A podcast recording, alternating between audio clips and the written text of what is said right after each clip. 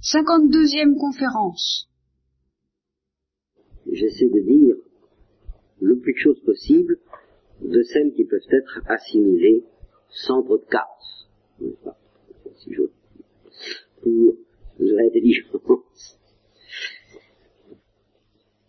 Peut-être un peu trop, mais euh, très probablement assez. Vous savez que sur cette question de la théologie trinitaire, il y a deux grandes traditions dans l'Église. Euh, la tradition grecque et la tradition latine, et vous savez peut-être que ces deux grandes traditions se sont heurtées assez violemment, en particulier au moment du schisme euh, le schisme oriental, schisme qui est devenu le schisme orthodoxe, et en particulier autour de la question, dont vous avez peut-être tout de même entendu toucher un mot, du filioque, n'est-ce pas? Le Père, le, Saint-Esprit procède du Père et du Fils, disent les latins. Le Saint-Esprit procède du Père par le Fils, disent les Grecs. Eh bien, nous y reviendrons tout à l'heure. Tout à l'heure, vous savez, tout à l'heure, à la manière dont les conférences se succèdent sur la bande magnétique. Ben, alors, s'il y a quelques mois avant la conférence, c'est quand même tout à l'heure, euh, pour celui qui la réécoute. Euh, mais ce que je veux noter, tout de suite, sans encore m'engager dans cette question, la théologie grecque et latine, euh, c'est que elles sont moins opposées, beaucoup moins opposées, que ce que j'appellerais les étroitesses de l'agressivité humaine ne tendent à le faire croire. Par conséquent, cette double tradition reste très précieuse à cause de cela, parce que, au fond, l'impression qui s'en dégage, c'est qu'il n'y a aucune opposition sérieuse quant à la substance de ces développements doctrinaux, que si les hommes se sont chamaillés là-dessus, c'est parce que c'était des hommes, et non pas à cause euh, de la doctrine. Si je dis ça, c'est parce que touchant par exemple des questions comme euh, la grâce, la justification par la foi ou par les œuvres, euh, la présence réelle dans le Castille, alors là, là, je suis d'accord qu'il peut y avoir des oppositions graves. Mais j'ai pas l'impression qu'entre les Grecs et les Latins, touchant la théologie trinitaire, il y ait la moindre opposition grave. On peut bénéficier de l'une et de l'autre en toute liberté d'esprit, avec des impressions de, au fond, d'harmonie extrême. Alors je ne vais pas vous remplacer le catéchisme plus ou moins élémentaire ou développé dont vous avez tout de même besoin dans ce domaine. Je suppose que c'est un des bénéfices de la vie monastique que de vous donner le temps et les sources, n'est-ce pas De vous donner d'abord les sources nécessaires dans la tradition de tous les pères, vous pouvez chacune puiser où ça vous plaît, hein, et un peu de temps quand même, j'espère, pour pouvoir le faire aussi. Alors je ne remplace pas cela. Je me contente, dans le texte que j'ai ici, d'inviter à se mettre au courant ceux des lecteurs qui jusqu'ici, auraient négligé de le faire. Ça ne m'engage pas à grand-chose. Mais ce qui m'intéresse, dans cette théologie trinitaire, c'est surtout l'aspect où elle éclaire le mystère de la grâce. Alors, nous allons voir successivement la génération du Fils et la procession du Saint-Esprit. Très normal. Alors, partons de l'Évangile. Euh, Jésus, dans l'Évangile, nous parle du Père, c'est un fait. Il nous parle du Fils, c'est encore un fait. Et il nous parle aussi de l'Esprit de vérité qui procède du Père et qu'il appelle encore de ce mot grec intraduisible, paracléton. Intraduisible. Que ce soit défenseur, avocat ou consolateur, toutes ces traductions sont euh, très désagréables. Enfin, moi, je ne sais pas, l'avocat, enfin, vraiment, ça me gêne. Consolateur, évidemment. Consolateur, bien sûr. Enfin, c'est encore... Je serais tenté de dire confortateur oui, consolateur par mode de confortation. Hein? Une espèce de, une espèce d'huile, euh, euh, huile de force, si je peux dire. Alors, il y aurait bien des choses à dire sur le mot, sur ce mot qui désigne le Saint-Esprit. Mais ce qu'on peut dire d'abord, c'est qu'il n'y en a pas de satisfaisant. Et le verbe, alors, le verbe, ce qui est très curieux, frappant déjà, c'est que Christ ne parle pas du verbe C'est une invention de Saint Jean, si j'ose dire. Une invention inspirée, mais enfin c'est déjà une invention de théologie. Et c'est pourquoi d'ailleurs ça nous mène très loin, cette histoire du verbe. Parce que c'est une spéculation.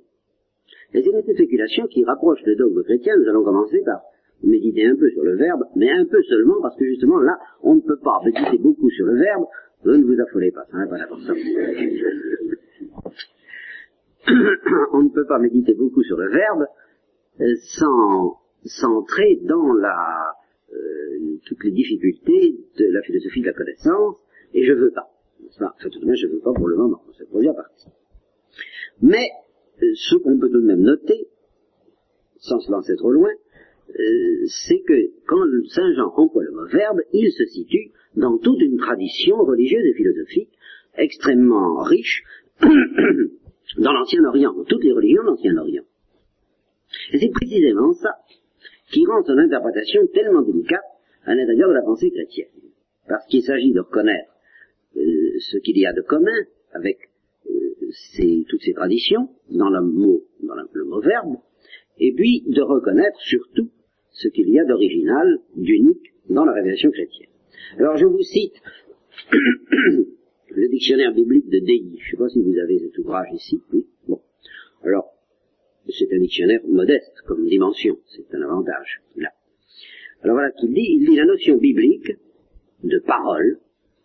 Il s'agit de la parole, évidemment, verbe, parole.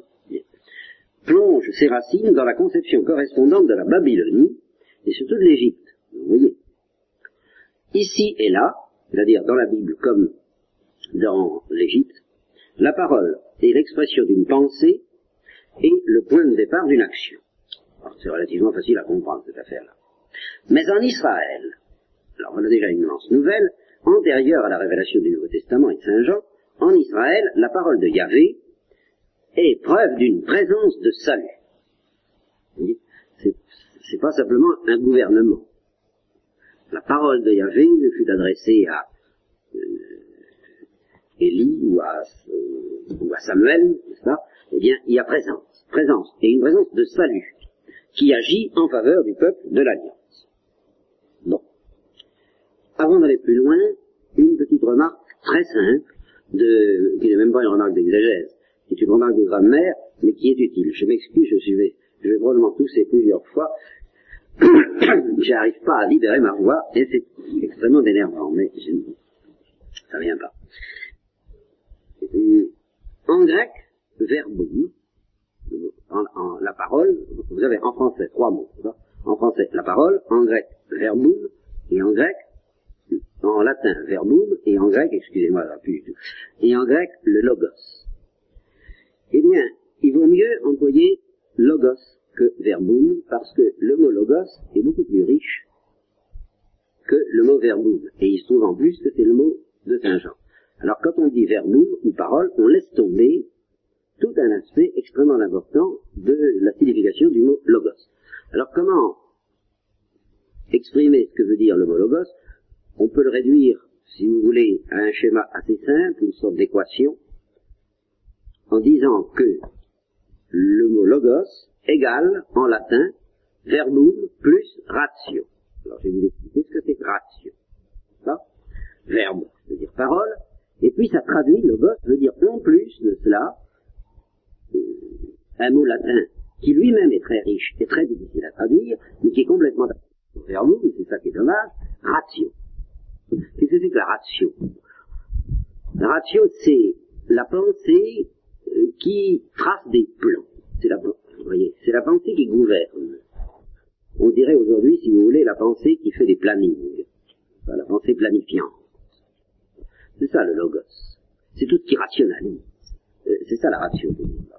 C'est tout ce qui rationalise un comportement, un gouvernement, une pensée, tout ça. Toute rationalisation, euh, tout ce qui met en ordre.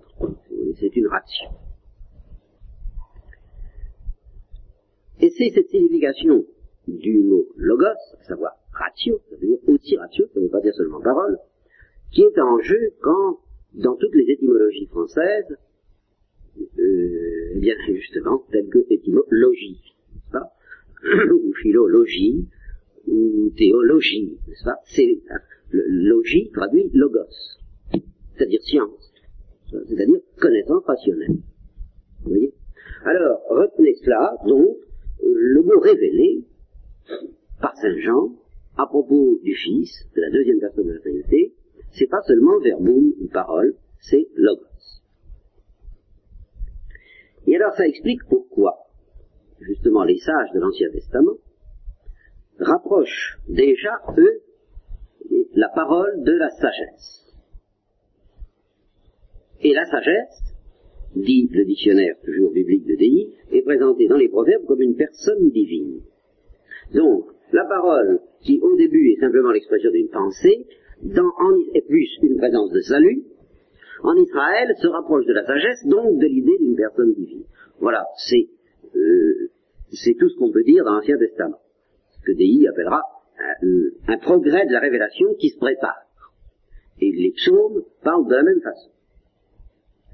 Bon, eh bien, avant de franchir l'étape suivante, je pense qu'il est intéressant de s'arrêter à ces remarques, euh, non pas simplement pour le plaisir de faire de l'exégèse ou des remarques plus ou moins cultivées, mais parce que ça va nous permettre de comprendre un immense danger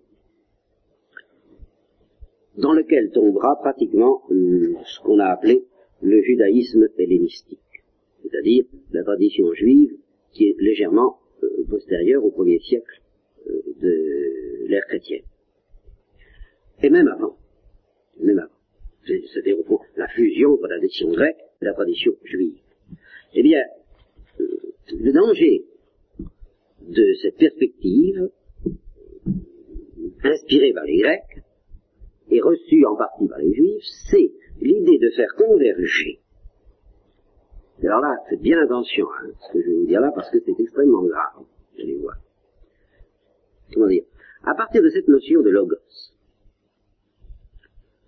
on essaie de s'élever à une vue de sagesse, dans laquelle on essaie de faire converger le créateur et la créature sans plus les distinguer très bien. C'est-à-dire de découvrir pas quel est le, cœur de la sagesse juive et de la sagesse chrétienne, et sur lequel j'insiste, alors là, à outrance, comme vous, vous n'en avez pas encore aperçu ce matin, hein, c'est cette notion d'une confrontation entre la créature et le créateur.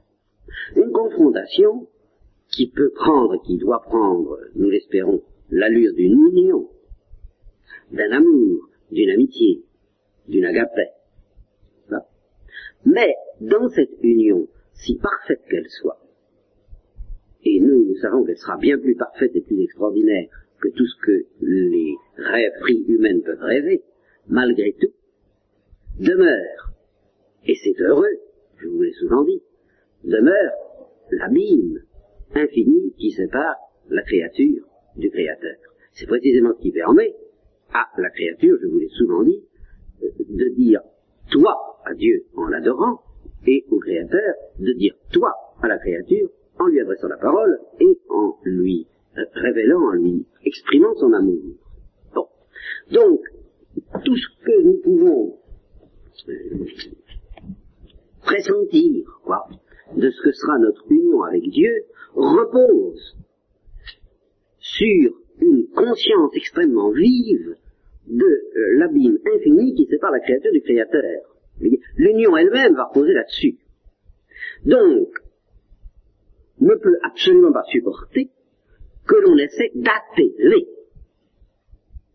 voyez-vous, cette euh, infinie de distance, cette opposition, cette tension, cette confrontation, vous voyez ce que je veux dire, entre les limites et la pauvreté de la créature la richesse et l'infini du, créateur. Là, il y a quelque chose qui n'est pas nécessairement dramatique, qui peut le devenir dès que la créature essaie d'échapper à l'emprise et, à au gouvernement du créateur, ça devient dramatique, immédiatement, Mais qui, même si ce n'est pas dramatique, reste euh, quelque chose d'extrêmement anguleux. Vous voyez, n'est-ce pas?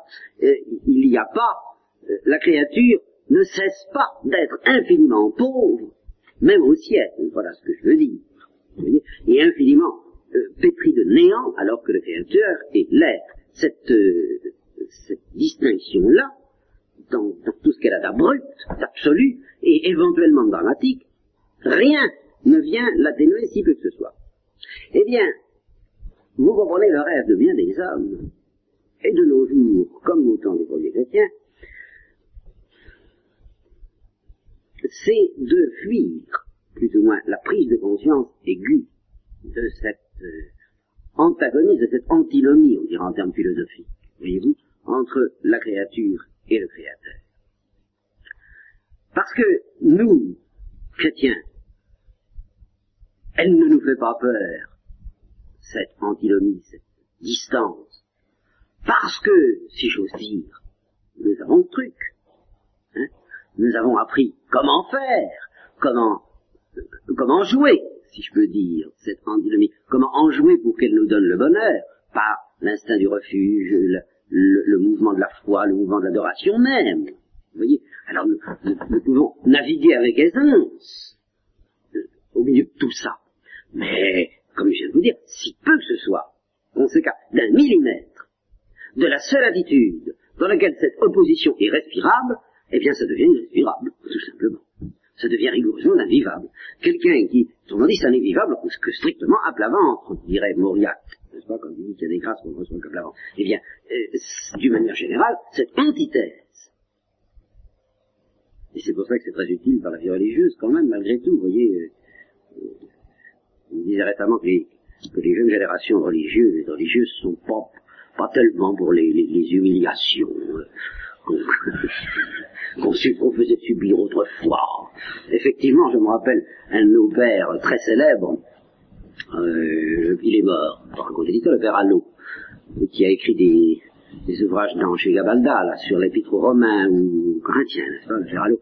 Alors, le permettre des novices de ce temps-là, hein, ça, va, ça va vous situer, c'est un, effectivement un autre monde. Hein, pas de doute qu'on ne vit plus dans, cette orbite-là actuellement.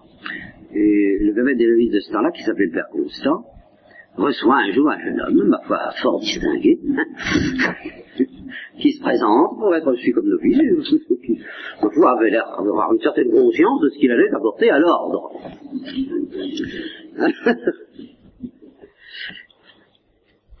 le je ne sais pas si c'est le jour de la, où on lui a donné la vie, parce qu'on donne la vie assez vite chez nous dix jours après, mais il y a tout de même une petite retraite de postulat qui dure euh, huit jours, juste avant la prise de la vie.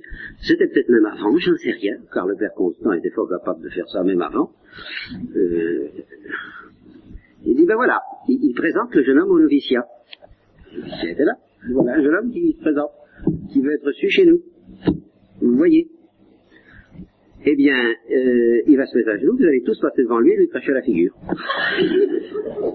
Quelque chose dans ce goût-là, enfin, je me rappelle pas, mais enfin, c'était ça. Et, et ils l'ont fait. Et le Beralo disait, eh bien, euh, ça a changé quelque chose en moi, quand même. vous voyez, c'est, oui, bien sûr. Vous voyez à quoi c'est lié, ça L'antithèse de la créature, du créateur. Vous voyez, c'est ça. Alors on employait des méthodes un peu brutales dans ce temps-là pour faire entrer ces idées-là dans la tête des gens. Euh, je reconnais que ces méthodes ont leurs limites. Ça, on ne peut pas dépasser un certain niveau. Et ça peut ne pas être parfaitement bien compris toujours. Hein, de nos jours, c'est vrai que ce serait impensable. Je vois pas ça du tout actuellement au, au, des dominicains, ni ailleurs. Mais peut-être que, sous certains aspects, je me risquerais à dire que c'est dommage. Je m'excuse, mais je pense que les Grecs ont, dû garder un peu ce sens-là. Il est bon d'être un peu fou dans, dans, l'humilité de temps en temps, quand même. Puis après, on devient sage, parce qu'il faut quand même être sage et raisonnable, et discret, même dans l'humilité. Mais enfin, pour attraper le, le, le, juste milieu, il faut passer un petit peu par les deux extrêmes. Alors si on se contente de verser toujours dans le même extrême, n'est-ce pas, et de ne s'approcher de l'autre avec une extrême prudence, hein, on risque alors d'y jamais y arriver. Voyez-vous Bon. Eh bien oui, l'homme n'aime pas beaucoup être dans cette attitude-là, vous savez, c'est, c'est une attitude magnifique, délicieuse. Je vous l'ai dit, l'adoration, c'est délicieux, quoi. Mais faut y être pour aimer ça. Tant qu'on n'y est pas.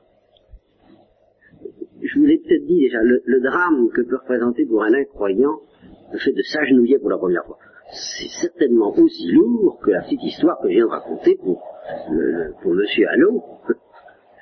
Hein c'est terrible. Nous, maintenant, on a pris l'habitude. Et c'est justement l'inconvénient de toutes ces méthodes, là, je l'avoue. C'est que d'une part, elles sont brutales et qu'elles ne dépassent pas. Puis on s'habitue. On s'habitue à tout. Et à partir du moment où on s'habitue, alors évidemment, ça risque d'être, euh, ça risque d'être raté, quoi. Ça risque de, de, devenir une sorte de pharisaïsme comme un autre. Ça peut très bien être ça. Ou, ou une, ou une cérémonie qui ne signifie plus rien du tout. Les, les croyants, ça ne les gêne pas du tout de faire une flexion. Parce que justement, ils savent très bien ce que c'est. Il faut des fois des gestes un peu insolites pour comprendre que signifie l'adoration. Bon, donc, retenez simplement ceci. C'est une attitude qui, quand on en a trouvé le chemin, qui est vraiment une attitude de porte étroite. C'est vraiment ça, de porte étroite. Quand on en a trouvé le chemin, c'est magnifique, c'est délicieux. Ça, ça va. Mais tant qu'on n'a pas trouvé le chemin, c'est explosif.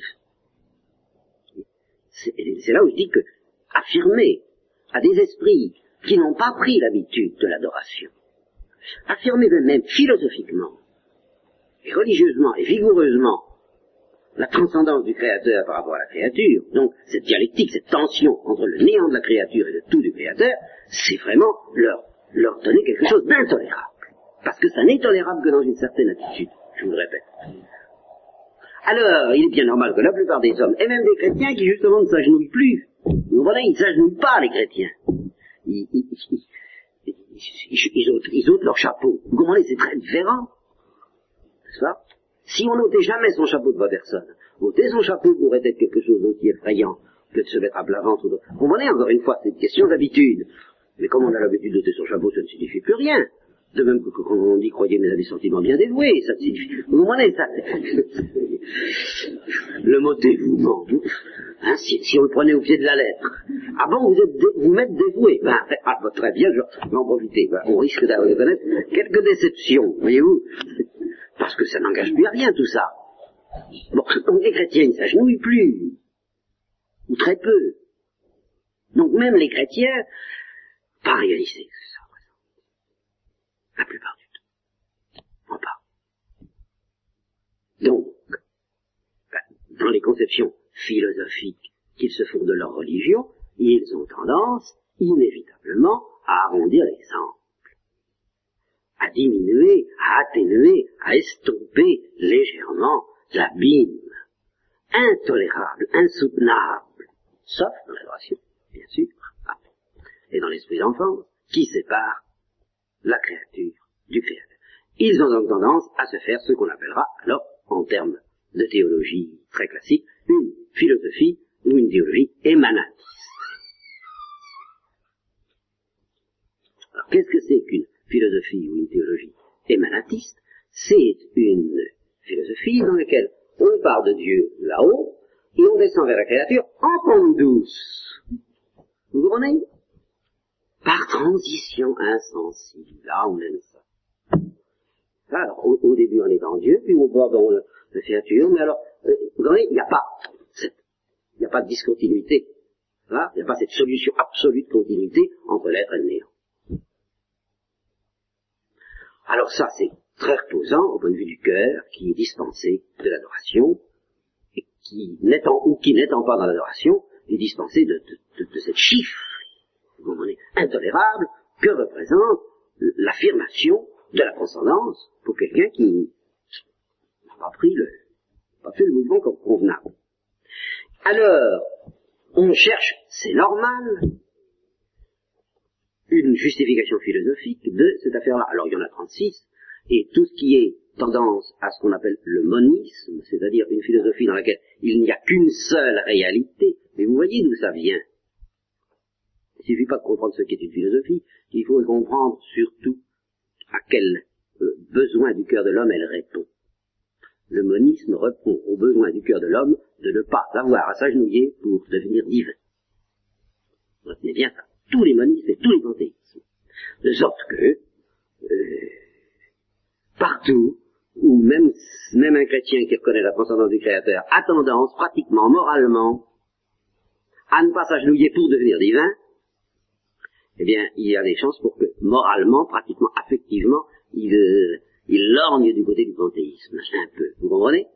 Et alors là, euh, je, sans juger Théard de Chardin tel qu'il fut dans lui-même, mais toutes ces perspectives euh, d'évolutionnisme où l'humanité devient comme tout naturellement divine au bout de 25 millions d'années, vous comprenez que ça rend service pour quelqu'un qui euh, n'a pas envie, encore une fois, de subir le choc de l'adoration pour entrer dans le cœur de Dieu. Qui, a envie de trouver euh, des intermédiaires, voilà, vous comprenez? Il y a le néant de la créature, enfin disons de la poussière, tu les poussières, bon, il y a le tout de Dieu, mais entre deux, il y aurait peut-être quelque chose quand même qu'on pourrait peut-être être, petit à petit, hein, à force d'évoluer. Non, vous ne voyez pas qu'on pourrait trouver quelque chose d'intérieur Voilà ce qui travaille le cœur des hommes. Et alors, le Logos leur rend bien service. Leur rendait bien service maintenant. Ce n'est plus tout à fait ça. Mais ce que je veux dire, c'est que justement la tendance qui a donné naissance à cette philosophie du Logos, et qui a abouti entre autres à l'arianisme, une des, hérésies les plus terribles que l'Église ait pu affronter, mais cette tendance vit actuellement sous d'autres formes et donne naissance à d'autres idées. Vous voyez Parce que ce qu'il faut voir, c'est pas tellement la matérialité des doctrines, c'est l'esprit qui les inspire, le but qu'elles poursuivent. Et je dis que le but de beaucoup de doctrines actuellement, c'est, comme il y a dans le cœur de l'homme une nostalgie de, ce qui est divin, il y a un texte extraordinaire de Jaurès sur lequel j'ai failli faire une conférence à Nancy, et puis ça a été la seule fois de l'année, ou des dix années où j'étais à Nancy, où toute conférence publique a été interdite parce que c'était le 24 février.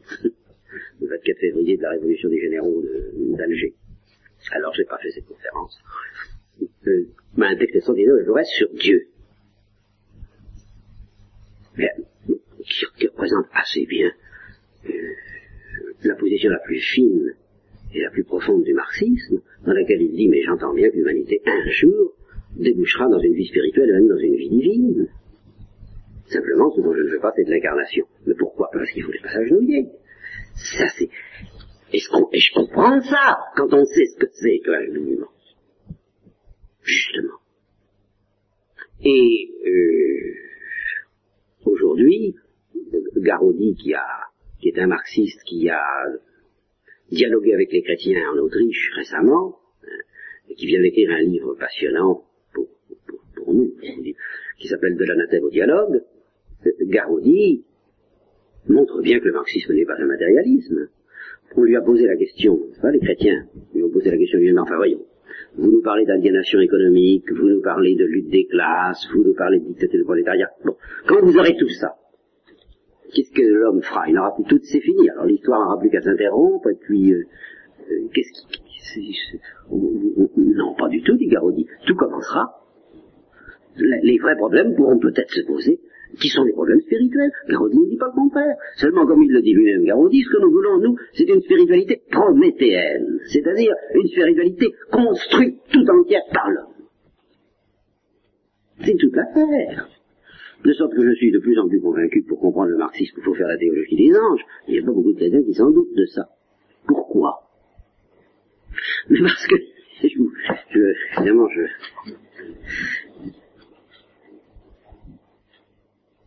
pas, nous sommes habitués, nous, à, penser que le péché nous détruit. Alors, on se dit, mener une vie spirituelle, reconstruire l'homme, c'est forcément bon, puisque c'est aller contre la pente de ce que le péché a produit. L'idée qu'il puisse y avoir une vie spirituelle, authentiquement spirituelle, ou moins pendant quelques instants, peut-être pas très longtemps, le temps précisément de l'Antéchrist, mais une vie authentiquement spirituelle à l'échelle du monde,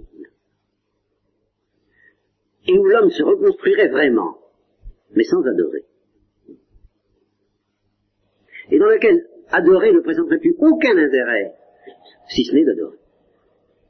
Cette idée-là n'effleure pas les chrétiens, parce que, pour le moment, ils pensent que celui qui n'est pas, qui ne reconnaît pas Dieu, euh, se détruit lui-même et ne peut pas avoir de vie spirituelle authentique. Mais le jour où on lui montrera, mais si, mais si, euh, au moins pendant quelque temps, les hommes sont peut-être capables de se construire eux-mêmes une vie spirituelle sans adoration aucune. Alors à ce moment-là, l'adoration n'aura même pas l'intérêt d'obtenir de Dieu une vie spirituelle, l'adoration n'aura qu'un intérêt, c'est l'adoration. Combien de chrétiens à ce moment-là ne se laisseront pas séduire vraiment, adorer ne présentera plus d'autre intérêt que d'adorer. Ça ne présentera pas l'intérêt de permettre à l'homme de se reconstruire. Non, ça sera fait. Ou tout au moins, euh, ça pourra, on pourra avoir l'illusion que c'est en train de se faire, c'est tout près d'être fait.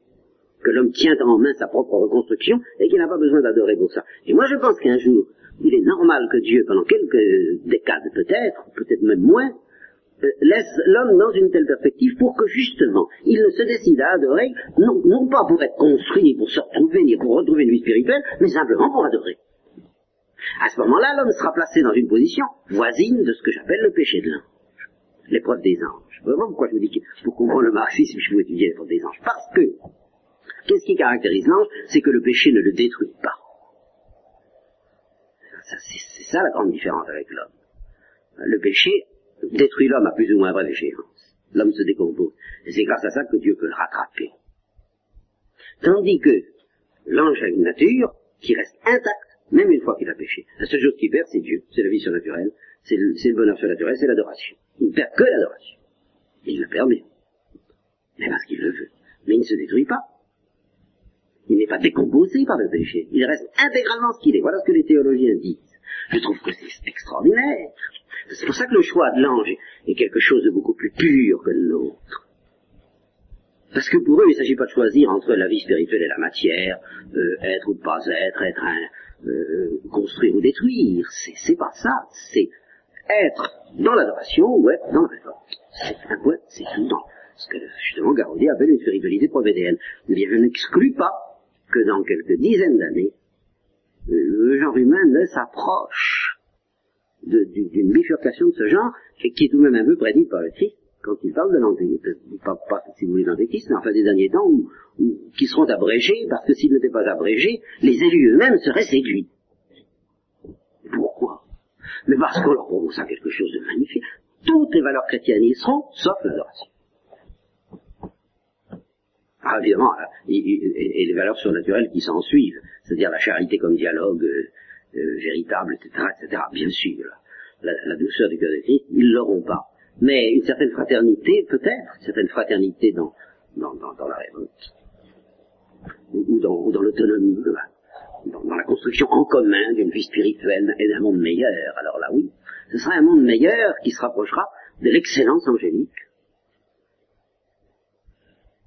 Vous voyez, hein Bon. Tout ça à de cette question de savoir euh, pourquoi est-ce que nous adorons ne, ne, répondez pas. Ne répondez pas d'abord pour être reconstruit. Parce qu'à ce moment-là, vous êtes en danger d'être séduite par l'antéchrist qui vous dira mais vous pouvez vous reconstruire autrement. Finalement c'est vrai. Ou tout au moins ça peut être vrai dans quelques temps pas exclu. Bon.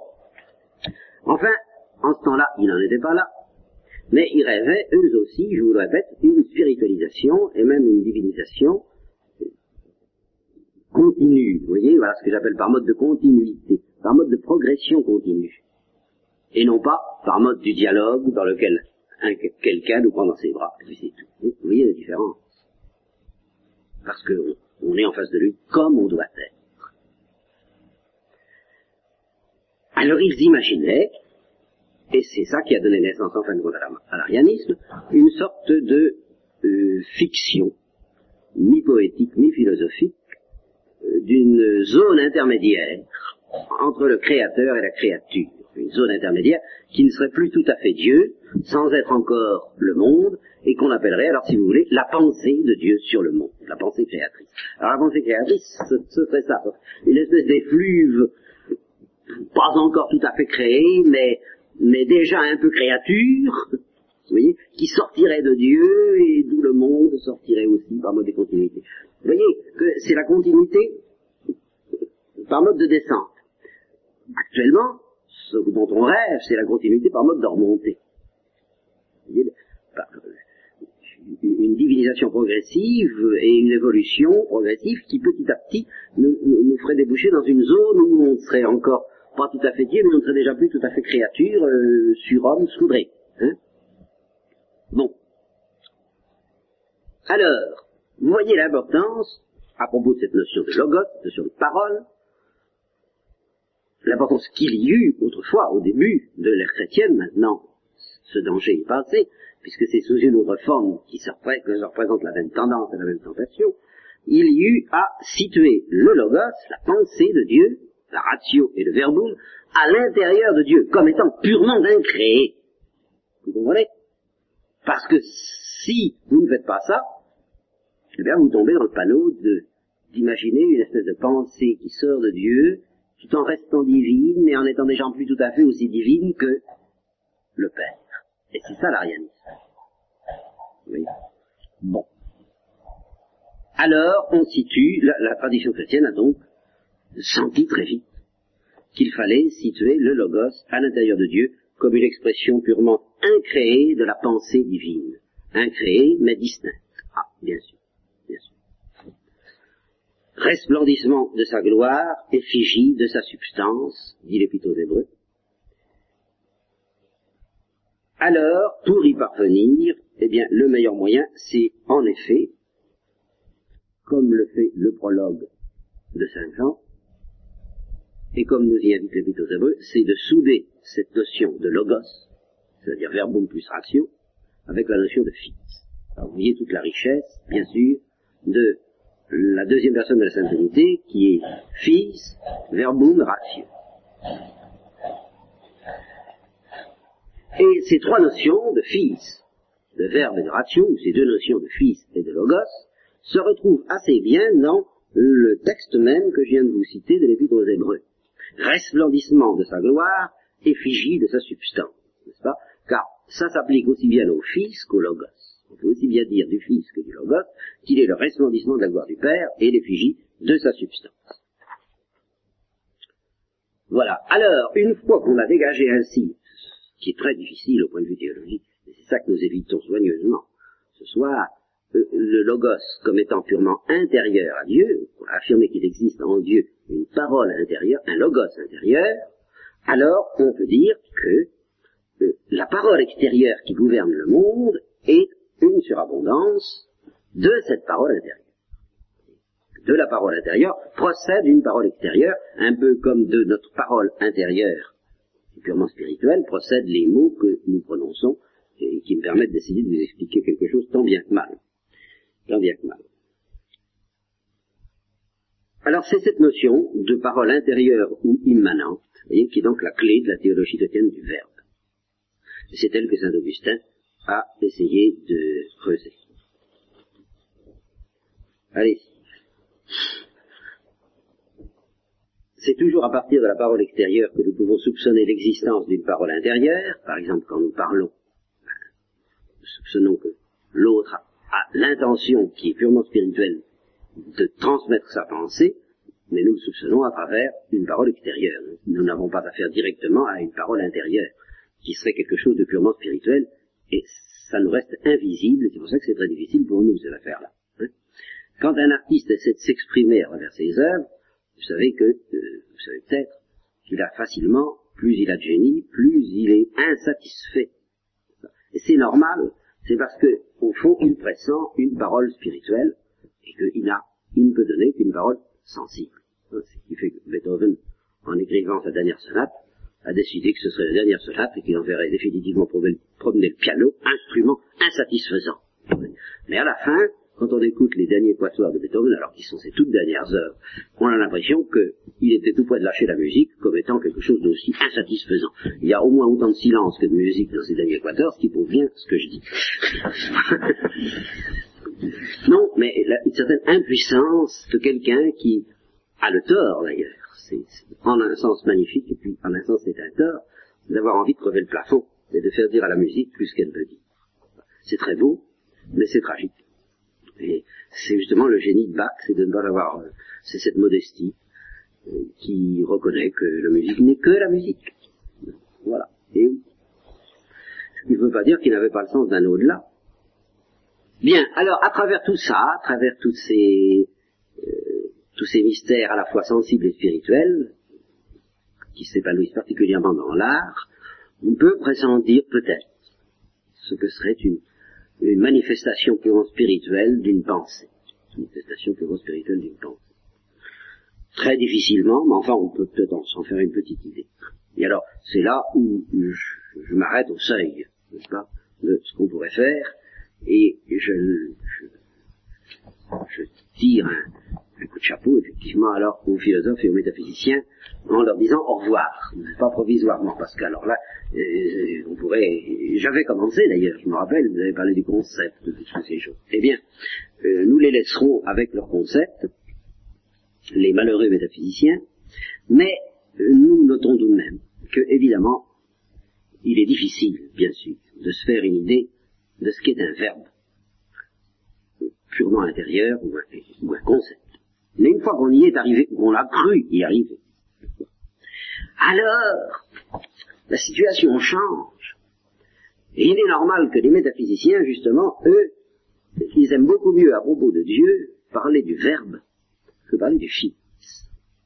Parce que le verbe, ça c'est une notion aristocratique et délicate. Ça c'est du spirituel, c'est de l'immatériel, on peut arriver à soupçonner, c'est la vie intérieure, c'est la vie d'intelligence, et la vie d'intelligence, étant parfaitement immatérielle, convient admirablement à Dieu, un fils. Alors un fils, au fond, une fois qu'on a fait le travail nécessaire pour comprendre ce que c'est qu'un verbe, bien on est beaucoup plus gêné par le mot fils, à propos de Dieu, que par le mot verbe. Alors que les esprits simples, comme vous et moi, j'allais dire, parce que, oui, quand on, quand on vit, quoi, tout simplement, comme, ben, le mot fils, ça nous parle tout de même un peu plus, moi j'avoue, ça parle un peu plus que le mot verbe.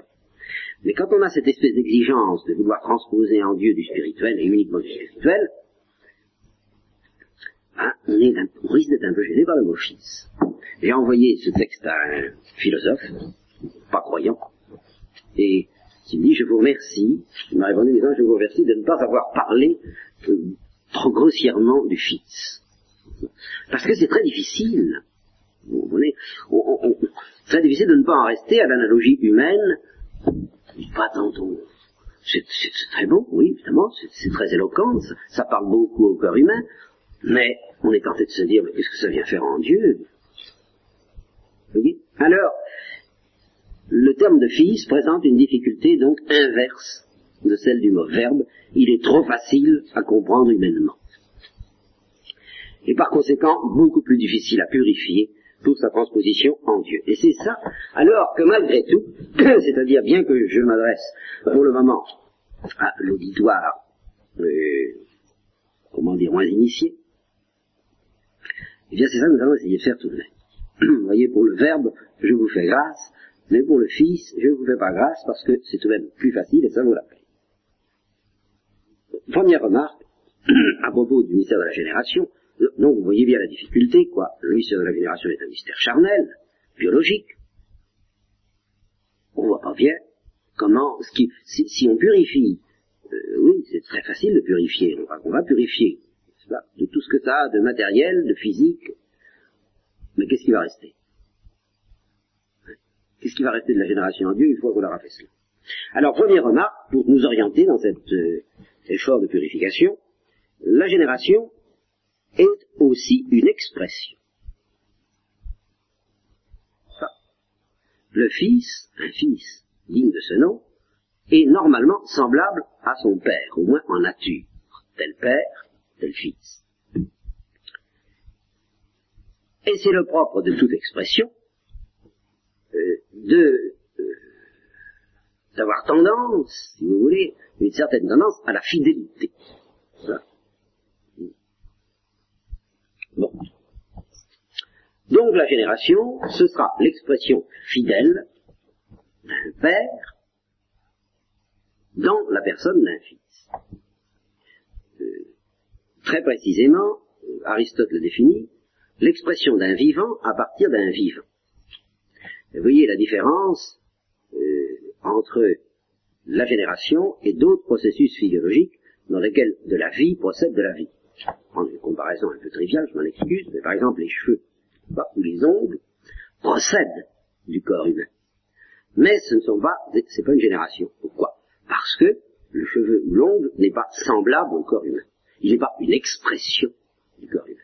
Tandis que le fils qui procède du père, et physiologiquement, procède comme semblable au père, comme une image du père, comme euh, ce qu'on pourrait dire, comme le resplendissement de sa gloire, s'il a une gloire, et en tous les cas comme l'effigie de sa substance, et il a une substance. Par conséquent, c'est authentiquement cela. Et d'une manière générale, si on veut étendre cette notion même au monde des végétaux, eh bien on dira c'est l'expression d'un vivant à partir d'un vivant. L'expression d'un vivant à partir d'un vivant. Un vivant, à partir de lui-même, produit une image de lui-même. Un être semblable à lui-même, qui est son fils. Et ça est un fait vérifiable dans le domaine des végétaux comme dans le domaine des animaux.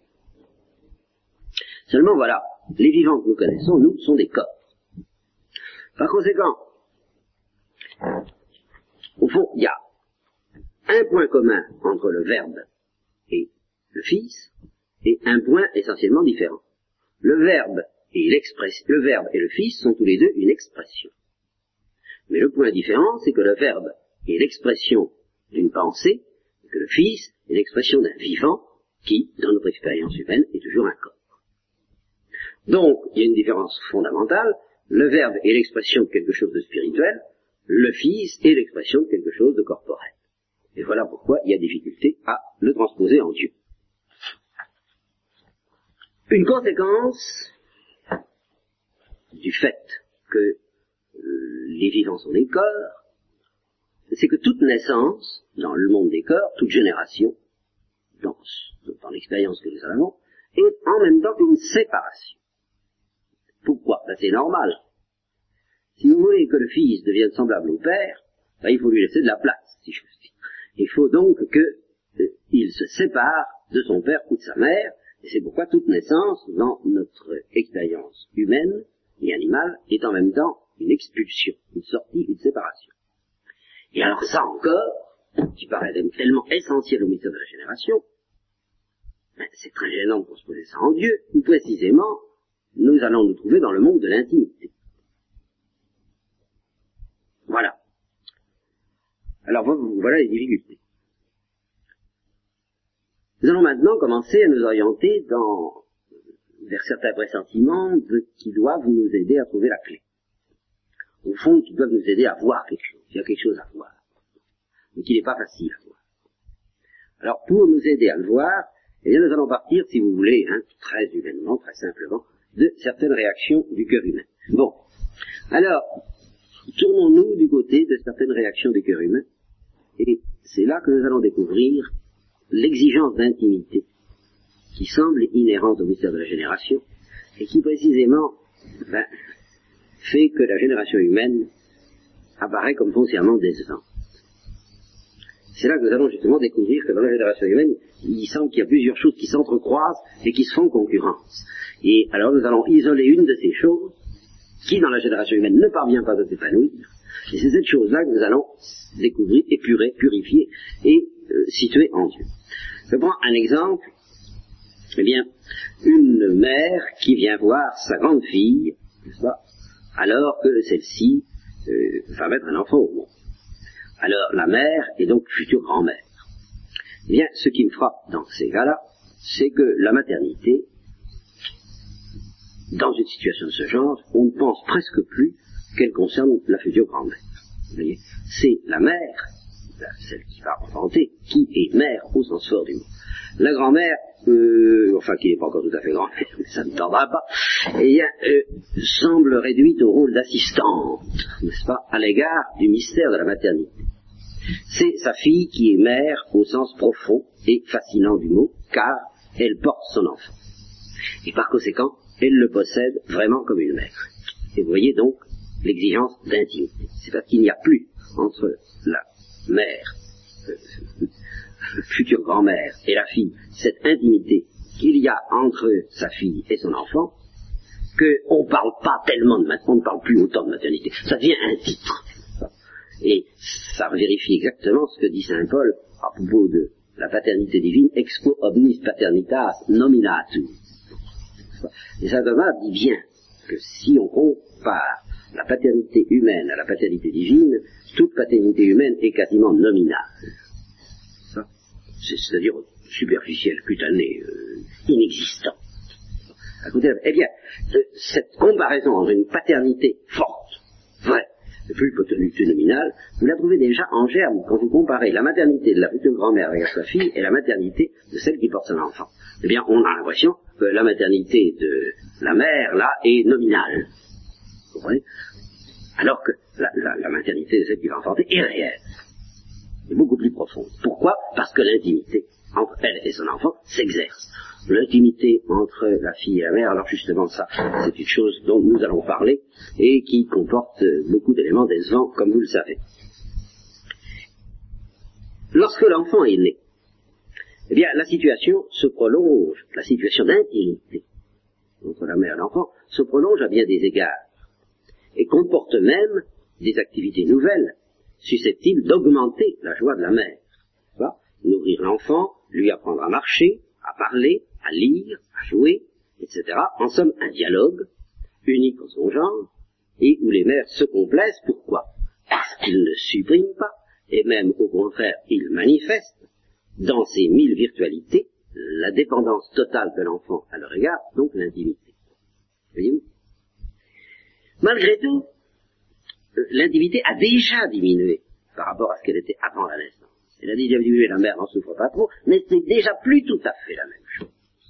Et au fur et à mesure que l'enfant grandit, et alors c'est ça, la mère va être déchirée entre une joie qu'elle a de ce que son fils s'épanouit, de ce que son fils grandit, de ce que ça devient un beau garçon, une belle fille, mais une souffrance de ce que l'intimité diminue inexorablement au fur et à mesure que justement l'enfant gagne en ressemblant.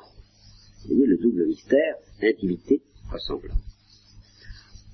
Donc il y a là comme une sorte de tension entre deux désirs qui constituent le fond de l'instinct maternel, le désir de l'épanouissement de l'enfant, toute mère digne de ce nom est heureuse qu'il soit beau et qu'il se développe, et celui de l'intimité avec l'enfant, intimité qui s'estompe inexorablement à mesure que s'estompe la dépendance de celui-ci à l'égard du milieu maternel, dépendance qui définit presque l'essence de la maternité, en ce cas fort. Voilà.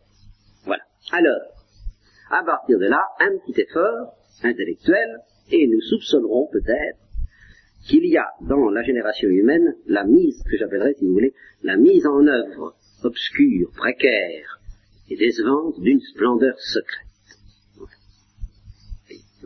C'est pour ça que c'est fascinant. La mise en œuvre dans une condition que les Anglais appelleraient discutable, et puis d'une splendeur secrète, dont les exigences en tant que splendeur, ne peuvent se réaliser que très imparfaitement, au fond, à travers la génération des corps. Et là, on arrive peut-être à soupçonner ce que serait justement une génération spirituelle. Mais euh, nous n'en sommes pas là. C'est tout de même ce que les théologiens ont essayé de faire. Et c'est quand on a commencé à pressentir ça, c'est pour ça que j'ai essayé de vous faire pressentir de manière très concrète pour que vous compreniez l'intérêt de leur démarche. La démarche à laquelle d'ailleurs nous sommes invités très fortement par la révélation évangélique. Si le Christ parle de lui comme étant le Fils de l'homme et le Fils du Père, s'il parle de son Père et s'il se présente comme Fils, ben, il nous invite à scruter ce que ça veut dire. Alors, la démarche des théologiens, ça consiste justement à essayer de discerner qu'est-ce que ce peut être cette splendeur secrète. Et c'est ce qu'ils appelleront une perfection pure, c'est-à-dire un mystère purement spirituel, purement spirituel, dont les exigences entrent forcément en conflit avec les conditions corporelles de sa réalisation ici-bas. D'où la tension dont je vous ai parlé, et c'est précisément cette tension indiscutable dans le cœur humain. C'est à partir de là, à partir de cette tension qui est un fait, le cœur humain est déchiré par le mystère de la paternité. Eh bien, c'est ce déchirement qui peut nous aider à percevoir la dimension spirituelle de la fédération humaine. S'il n'y avait pas une, soif d'infini là-dedans, il n'y aurait pas de déchirement. Voilà. Alors cette soif d'infini vient de ce que euh, l'homme pressent euh, ce que serait une génération qui s'exercerait dans d'autres conditions. je passe des choses là parce que c'est mal expliqué à mon goût. Et j'arrive tout de suite alors au- à la conclusion. Pourquoi est-ce que la génération humaine est décevante et imparfaite, justement? Pourquoi? Qu'est-ce qui, ne va pas? Réfléchissez-y un, un petit instant. Et vous apercevrez que c'est que, justement parce qu'elle n'accomplit pas ce qu'elle promet, et qu'elle n'accomplit pas sa visée propre, mais je dis sa visée propre, même déjà au niveau animal.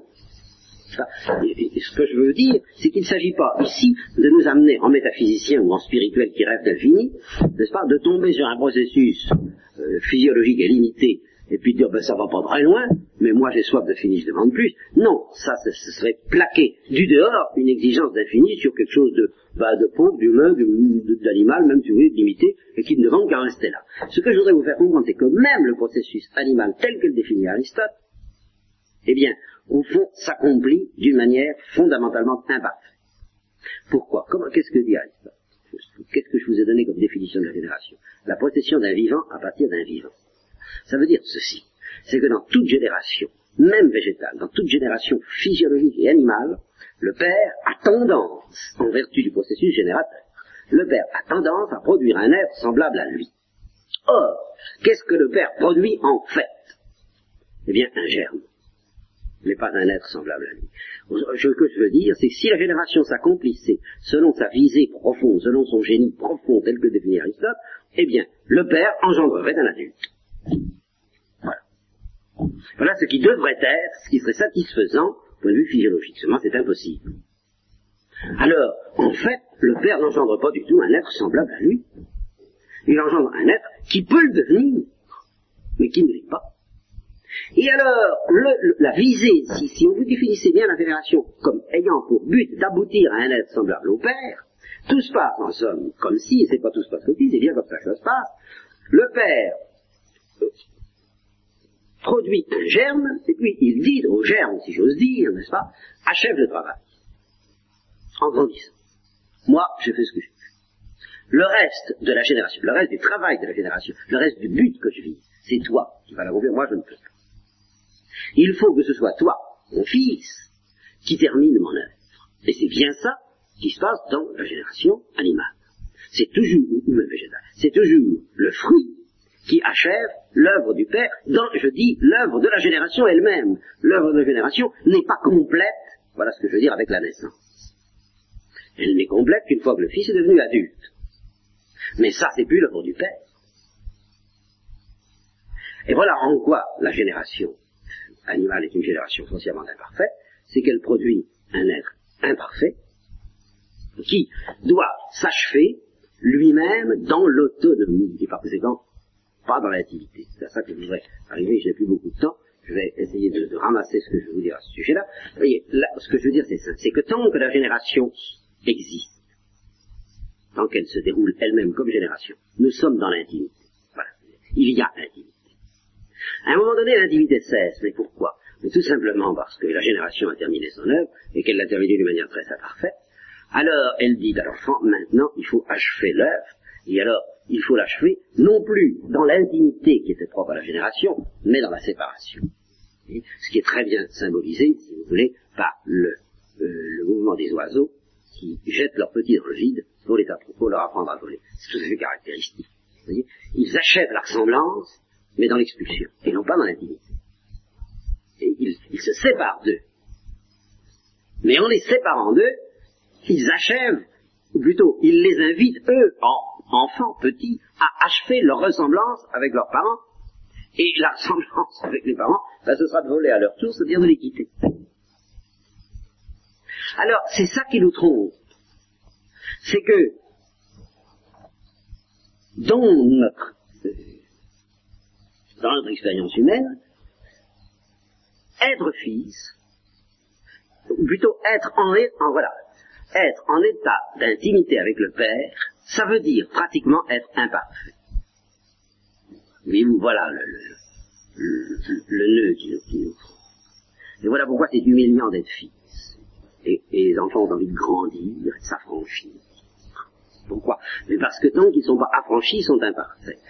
Voyez, l'idée d'être parfait dans l'intimité, d'être un, fruit parfaitement intime au Père, tout en étant parfait, ça nous ne l'avons pas parce que ça ne correspond pas à notre expérience. Et alors ce que je veux arriver à dire ceci, c'est que si un père pouvait produire un adulte tout de suite, il n'y aurait aucune raison pour que cet adulte fils se sépare de lui. Il n'en aurait pas besoin. Parce que ça voudrait dire qu'il serait adulte dans le mystère même de l'intimité qui est propre à la génération. La génération, c'est un mystère d'intimité. Mais la génération humaine ne peut pas être un mystère de pure intimité parce qu'elle n'est l'intimité qu'avec un germe.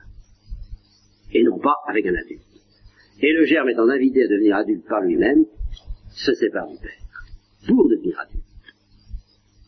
Et alors le germe expérimente très bien, le fils expérimente très bien, que l'intimité nuit à son affranchissement, nuit à son épanouissement, qu'il y a conflit entre l'intimité et la perfection du fils.